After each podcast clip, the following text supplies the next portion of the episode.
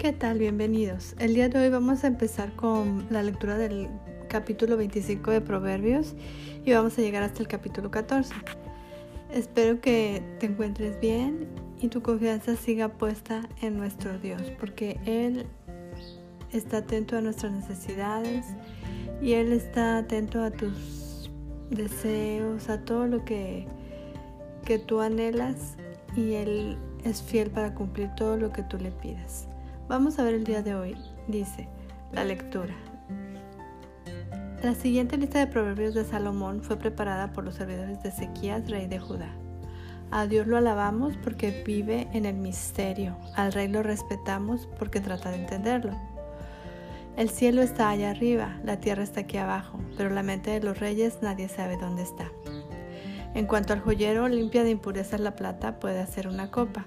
En cuanto al rey, Limpia de malvados el reino puede hacer justicia. Cuando estés ante el rey, no te sientas importante ni te des aires de grandeza.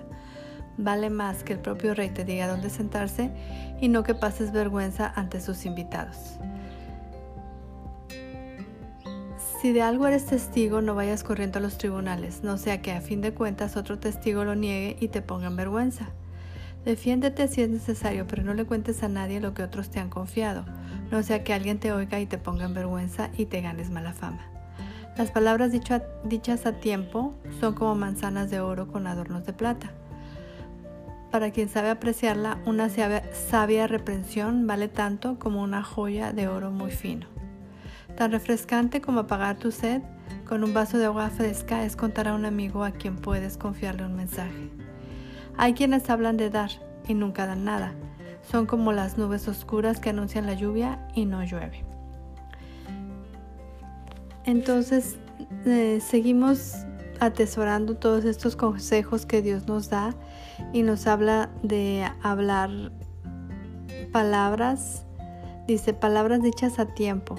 Muchas veces, eh, hasta cuando tu maestro te pregunta, si tú no levantas la mano, ya te dice, Sí, a ver, dime. Por ejemplo, si yo levantara la mano en mi clase, me dirían, dime, Patti. Y ya puedo decir lo que tengo que decir. Porque si no, todo el mundo habla y no se entiende. Entonces, dice aquí las palabras dichas a tiempo. O sea, nosotros tenemos tiempo de escuchar y tiempo de hablar. Sí, tenemos que respetar eso, tenemos que hacernos como una disciplina o una rutina. O sea, hay un tiempo para hablar, un tiempo para callar. Las palabras dichas a tiempo, no, o sea, no siempre se tiene que estar hablando. Hay tiempo de que tenemos que eh,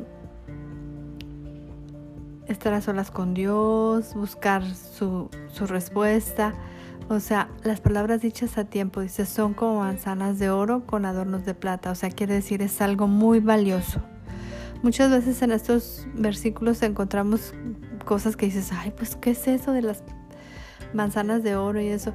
Pero mm, Dios usaba como comparaciones para que nosotros uses tu imaginación cada vez que oigas y dices, wow, por ejemplo, las palabras de ese tiempo son como manzanas de oro y adornos de plata. Pues yo me estoy figurando una manzana de oro que es dorada y, y pon tu su rabito, sus hojas plateadas, porque dice que es de plata, ¿no?